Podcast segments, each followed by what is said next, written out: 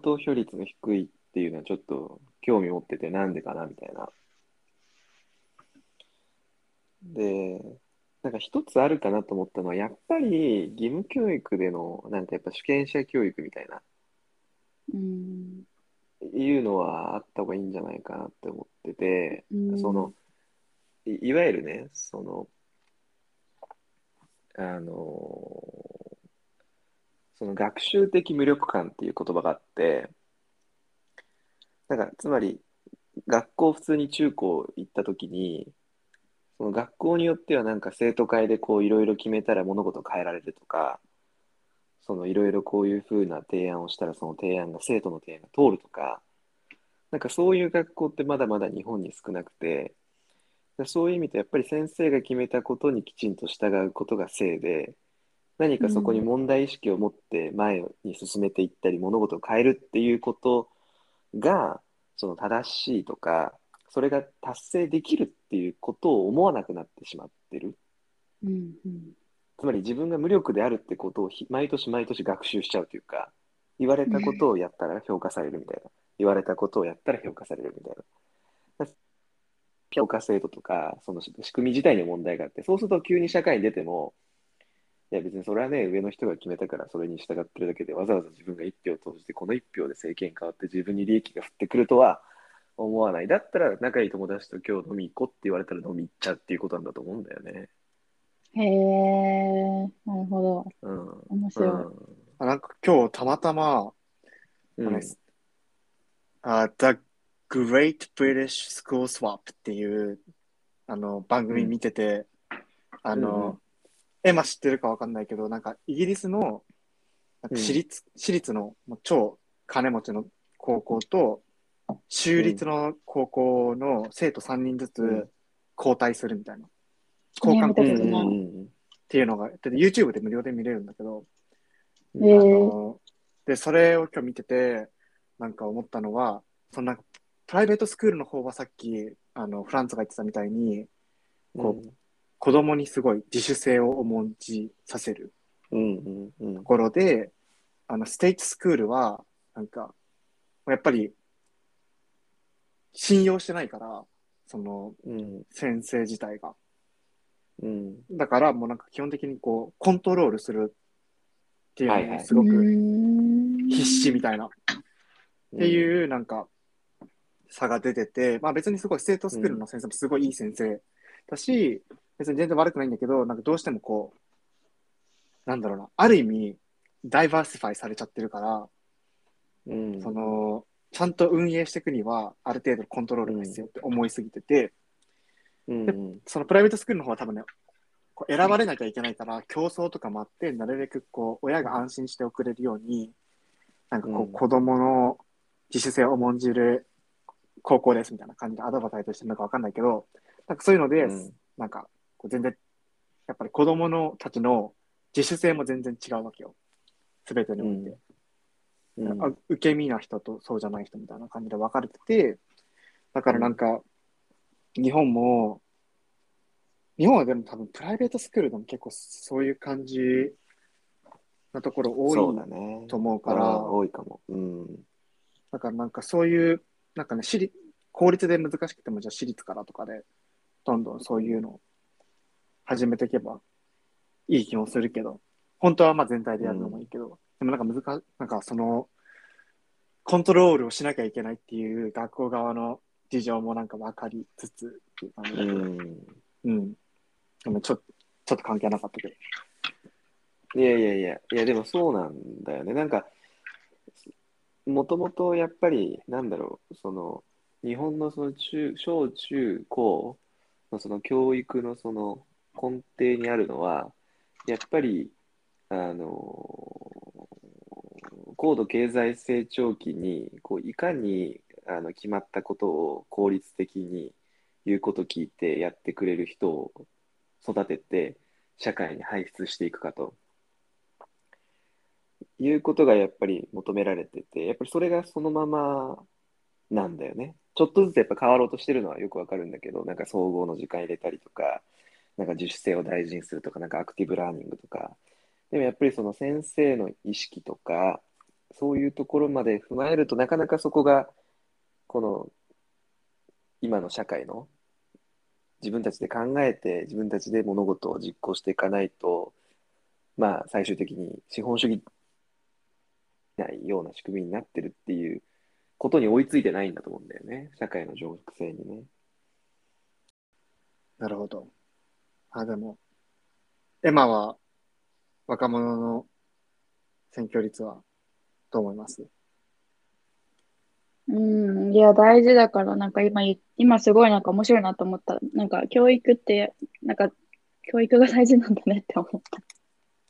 なんか結構みんな受け身な人が多いじゃない、日本って。うんで、それってそもそもやっぱりなんか学校とかでそういうふうに教えて、教えられて育ってきたから、なんかその、まあフランツが言ってたように、あの、イエスっていう人が好まれるみたいな、い、なんていうの、うん期待し、期待されてることに応えられる人が、あの、いいとされてるような文化だし、なんかチャレンジ、なんかその、なんていうの、固定概念に、あの、チャレンジしよう、チャレンジってなんなんていうの、固定概念を変えようみたいな、うん。あの、カルチャーって、なんていうの、そういうの抑えられちゃう、抑え込められちゃう。うん他の人と同じ意見を持つことがいいんですよっていう風な風潮だから、なんかそういうところからやっぱ来てるのかなっていうのは今聞いててすごい思った。いやでもね、学校で教え、なんかそういうのをなんかちゃんとカリキュラムとかに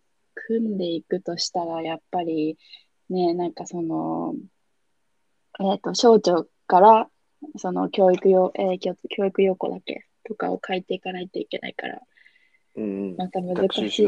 領ね。うんそうそうそうそう、しそれです。うん。難しいなとは思うけど。なんかそれって結局さ、その政府からそういう指示がない限り、先生の、なんていうの、裁量に任せられてるっていうか、どういうふうに教えるのって、教えるかって先生の自由,、自由じゃない。うん。だから結構リベラルな人がいれば、ね、もっとなんか自由にやっていいんだよって教えられ教えられる先生もいるかもしれないけど、もっとね、伝統的な人がいるんだったら、そういうふうに教えられて育っていく子いく子の方が多いだろうし。うん。うん。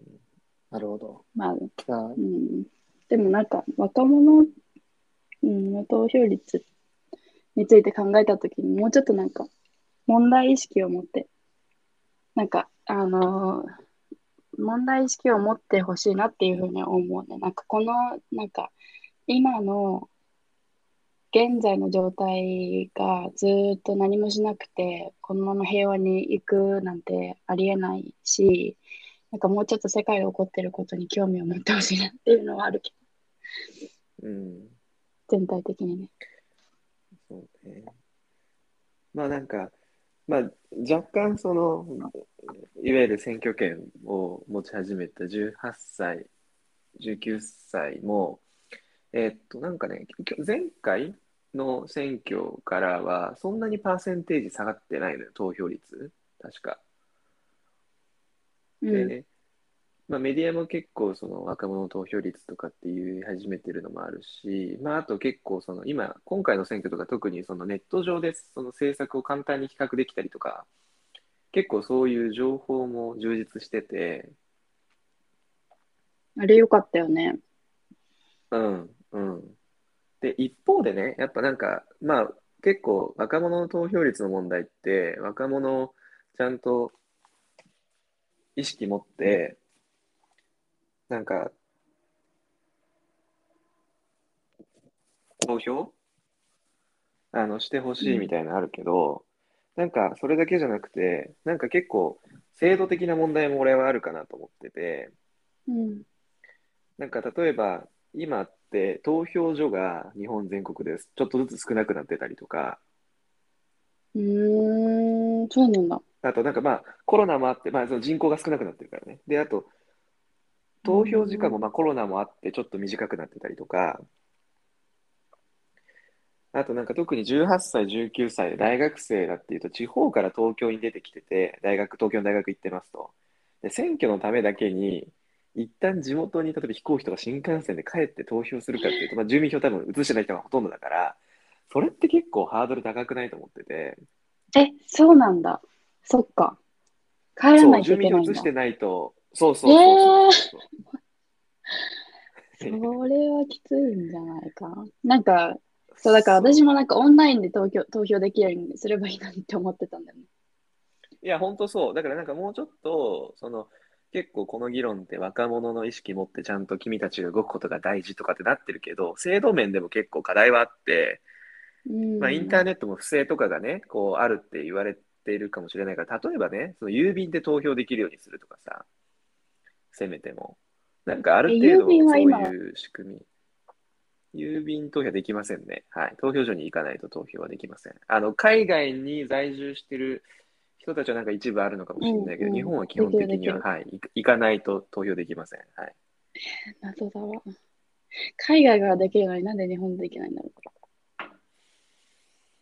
うんまあ、それはなんかいろんな問題があって、やっぱり、なんだろうね、デジタルにすることで、た例えばデジタルで大混乱しちゃったら、その責任を誰が取るのかみたいな問題もあるし、う。え、もうなんかあとさ、その大混乱しないぐらいちょっと頑張ってよって感じないけどね。そうそう、で、その仕組みをね、考えるのは誰が責任持ってやるのかみたいな話もあるし、あとはこう選挙で儲かってる人たちもいっぱいいるわけよ。そのまあ投票所の運営なのかいろいろ多分そういう人たちも多分ね、それはハンコと一緒で必ずしもデジタルになることが望ましくないと思ってる。まあいろんなその小さな障壁がたくさんあるから、うんなかなかそこになんていうの、政治的な、にこれをもう変えに行くっていうインセンティブがやっぱなかなか大きく発生しないと、まあ時代の流れとか、まあ今回デジタル庁、あの、いろいろやるみたいだけど、なんかそういうところに権限とか意識、問題意識持ってる人がいないとなかなか実現は難しいですよね。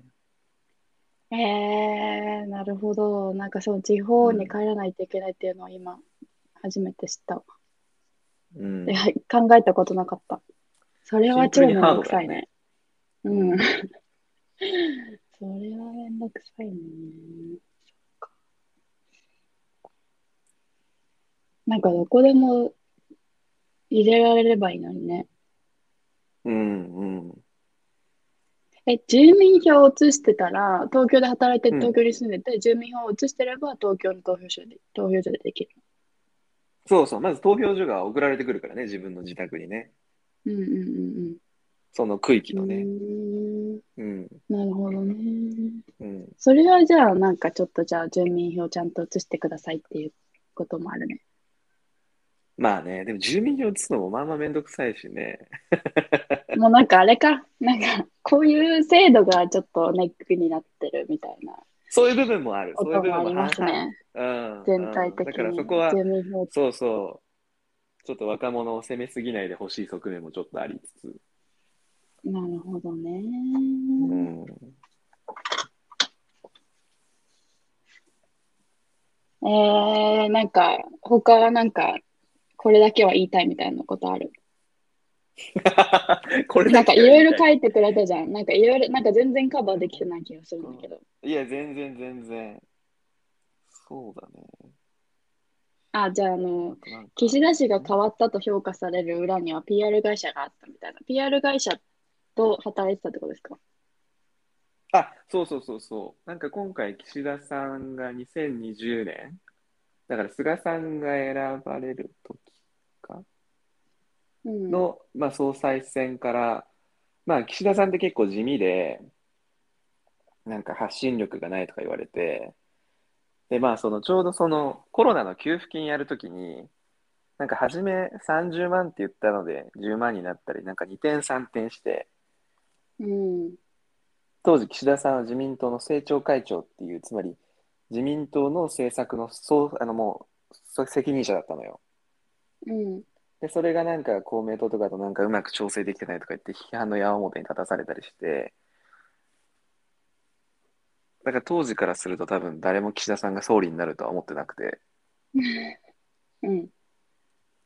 でもまあそその時から彼もその自分が課題に思ってることを少しずつその改善するっていう意味で、えっとね、共同っていう日本に PR 会社があって、それのそのなんかシンクタンクみたいなやつで PR 総研っていうのがあって、うん。そこの所長さんが岸田さんのそのイメージアップ戦略とかメディア戦略とかを担ってたみたいなね、週1ぐらいで。へ打ち合わせしてたみたいへだよーえ、なんかメディアトレーニングとかもやったってこと？えーっとね、俺が見たなんかそのテレビのやつだと、えーっと、まあ、た例えば、えーっと、本を出版するとか、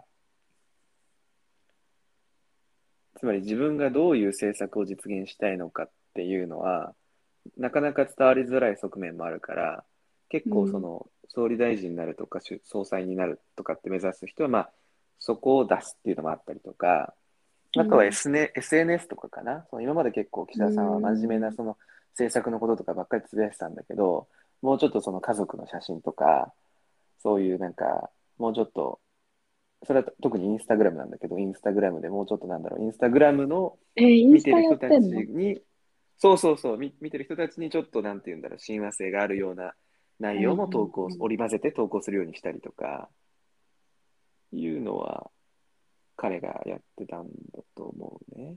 あー大事ですね。あ、なんか見たかも、うんなんか、あの、総理になった日に妻がこのお祝いのご飯を作ってくれましたみたいな。あ、そうそうそうそう。インスタの投稿見た気がする。そうそうそう、おたふくソースのなんか賞味期限切れてて、めっちゃネットでは好感持ってたけどね。めっちゃ賞味的じゃんみたいな。そんなうところまで見られてるの、怒やば。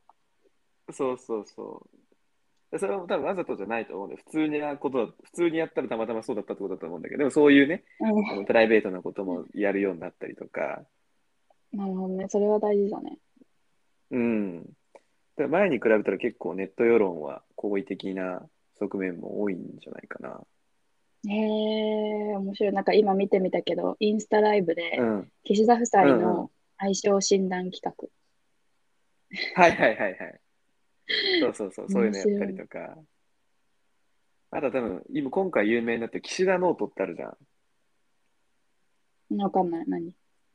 なんか岸田さんが全国行脚して、そのいろんな人の声を一一冊のノートにまとめて、なんかそれをその自分は多くの人の声を聞いて政策政治を実現する、政治を行うっていうのの一つの象徴にして、ちょっとネットで調べてもらったらすぐ出てくると思うんだけど、結構いろんな演説会場とかでもそのノートを持って、ノート掲げてとか、総裁の出馬選挙でもこのノートを掲げてとか、なんかそういうのは多分俺は絶対 PR 会社の仕込みだと思うんだよね。はいはいはいはい。絵的にも使えるし、うん、伝わりやすいしね。うん。上手だね、じゃあ PR るの。そうそうそうそうそう。だだから、上手になってきてると思うんだよね。うんへえ、大事ですね、やっぱり PR が。いや、大事ですよ。大事。選挙は特に大事だね。うんやっぱこうやってね、なかなか議論する機会も、普段はないじゃん。政治とかうん選挙とか。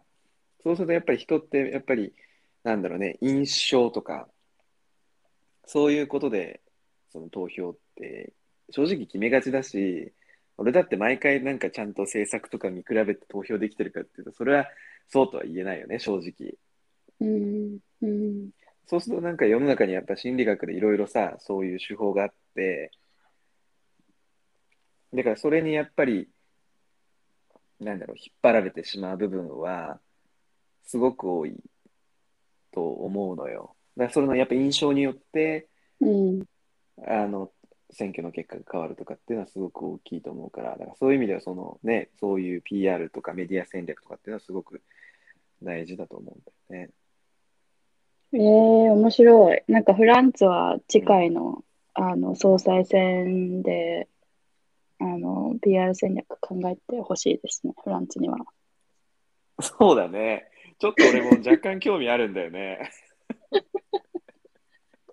だってそもそもそれになんか興味があって PR 始めたんでしょ、アメリカのそうそうそう。そうそうそ大うそう。統領選とかそうなんだが面白い。よね。だからいつか関わってほしいわ。いや、そうだよね。だからもしかしたら、もしね、いや、永田町には行かないと決め、決めたんだけどさ、学生に対してえ、そうそうそうそう。なんかね、本当にこの人いいなって思える人がいたら、なんかその人のね、あ、そういうこと？やってみるのは面白いかなと。うんえいいじゃんまあせいいじゃん政党でもいいけどね。うん。やってほしい。えー、てか出馬してほしくない？いやいやいやいや、俺、ちょっと、逆に？まあいや絶対政治家にはならないけど、でも、まあでもな国会議員になるより市長とかの方が面白そうだよね。権限あってね。都知事とかね。うん。確かに、都知事やっぱり面白いよね。ね、なんかやっぱ国会議員もなんだろう、1回生、2回生から始まってさ、当選回数でまあ、順番も決まるし、あとは、その小選挙区、つまり選挙区で一番得票が多くて選挙に当選したかどう当選したのか、これ選挙区で勝つ、小選挙区で勝つって言うんだけど、それか、その比例代表で比例で当選するっていうのもあって、これはなんか、今回の衆議院選挙でも候補者の名前と政党の名前も皆さん書いたと思うんだけど、政党の名前が多かった順に名簿があって、その名簿が上から当選するんだよ。割合が決まってて。うんでそれはなんか別にその個人の力じゃなくて政党の力で当選してるから、発言力が弱かったりとか、なんかそういういろんななんか力関係があったりとか、なんかまあ、ネクスト杉浦太蔵的な感じで。いやいやいやいや、あの人比例でしょいやいやい最初。や、あの人比例、そうそうそう。だよね、だよね。うん、なるほど。じゃあちょっと、次、いいせ、いい候補者を見つけて。なんかね、あの、その、何、うん ?PR 会社で働くよりも、多分個人でついた方がやれることが多そうだよね。まあそうだね、幅はうん広がるかもしれないね。そうだね、確かに確かに。いや、本当にそうだね。いろいろなんか見てきたこととかいろんなことをちょっと実践してみたくはなるよね。うんじゃあちなみに、ちょっと最後に、うなんか今後、僕らぐらい、僕ら、どうなんかやばいわ。俺ら世代の 人たちが、なんかこう、政治のことをこうちゃんとこう、フォローするために、うん。おすすめの、なんかサイトとか、どうやって情報を集めたらいいかとか、tips ありますか？それで言うと、ちょうど最近思ったやつが一つあって、まあなんか、その情報収集はもちろんその日経とか、日経新聞とかね、あとはなんか NHK の、えっと、政治マガジンっていうウェブサイトの特集ページがあるんだけど、まあそういうのはもちろん面白いんだけど、なんかもうちょっとその選挙って実際なんかどういうドラマが繰り広げられてるのかっていうのが、なんか、ほとんど選挙にたたほとんどの人が選挙に携わったことがない人が多いと思うのよ。これ聞いてる人たちも。うん、で、ネットフリックスに、あの、君はなぜ総理大臣になれないのかっていうドキュメンタリーがあって、うん、これ二人とも見たことある？見たい。ない、ア広メリカのネットフリックスで見れないの。あ、アメリカ見れないんだ。そちょっとじゃあなんか方法を考えるか。う。え、でも面白そうだよね。何が良かったの、うんそれはねそれは。か香川県の選出の国会議員で、小川淳也っていう人がいるんだけど、その人は今、立憲民主党で、ちょうど、えっ、と、30日？明日、あさって、しあさってか、に、その立憲民主党の代表選挙があるのよ。うん。それにあの立候補してる人の一人で、うんうんうん。で、めちゃくちゃ愚直で、すごく不器用な人なんだけど、うん。こうその人がどう苦労して、今までその政治を続けてきたか。で、選挙ってこんなに面白いところがあって、こんなに大変なこともああるのかとか、で、二人娘さんがいて、ちょうど20代だと思うんだけど、二人とも。それ選挙手伝ったりするのよ。うん。で、それでも地元でバカ野郎とかって有権者とかに言われて、いや、それでも選挙で勝つには、それに反論せず、頭を下げてありがとうございましたって言わなきゃいけないのよ。うん、で、政治家だったらわかるよ。それ自分が政治家になるわけだから。うん、でもそれをね、二人の娘もそれを背負わなきゃいけないし、それを背負って、でも二人は頑張るのよね。なんかそういうドラマみたいなのも、すごく、なんだ、リアリティがあって、面白いし、すごく身近にあの感じると思うので、政治も選挙も。だからそこをすごく身近に感じて面白いと思ってたら、結構いろんなその、調べたりもするだろうと思うから、ぜひなんかそのドキュメンタリーは、ネットフリックスで見てほしいなと思いますね。これドキュメンタリーなんだね。なんか普通の映画なのかと思ってた。あ、そうそう、ドキュメンタリー映画か。うん。うーん、ごめんごめん。なんかその、フィクションかと思ってた。ドキュメンタリーなんですね。そうそうそう、あの、ノンフィクションで。そう。結構、その、この小川淳也さんのインスタとかも普通になんか面白いしから、ちょっと見てみたら結構政治家、政治をリアリ、リア、うんよりリアルに感じれると思うし、俺はもうちょっとこれ家族に感情輸入して、やっぱ涙ぼろい俺はちょっと泣いたよね、うんやっぱり。えー、見たいな。ちょっと見れる方法探します、私も。うんえはーでも、うん。俺も、あの、フランスと一緒で、秘書インターンをしてた時は、あの、はいはい。はい国会議員の人の、うん。なんか、第3ぐらいの秘書みたいなやつでやってたんだけど、まあ本当にその選挙、なんかその人ももともとなんか銀行で働いてて、で、はいハーバードで MBA 取ってみたいな人だったんだけど、うん。うん。なんか、そういう人がめっちゃ泥臭く、毎日自転車とかでうん。区を回ったりとかして頭下げたりとかしてて、うん。なんか、政治なくてもいいんじゃないかと思っちゃうけど、やっぱり、な、え、なんかその、そうそうそうならなく、ならなくてもお金には困らないはず。だからみんな、うんたまになんか政治家お金汚いとか、実際にまあお金汚い人いるんだろうけど、多分そんなことしなくても、十分稼げるはずの。能力の人が、やっぱ特に国会議員は、そういう人たちが多いから、なんか、うんそれでもやってるって結構すげえなって。やっぱそれなりに信念がある人とかじゃないとできないなとは思うし。うんあと、エマは、あれ、日本のやつ見れなかったら、あの、あれがあるじゃん。Knock Down the House。見た？見てない。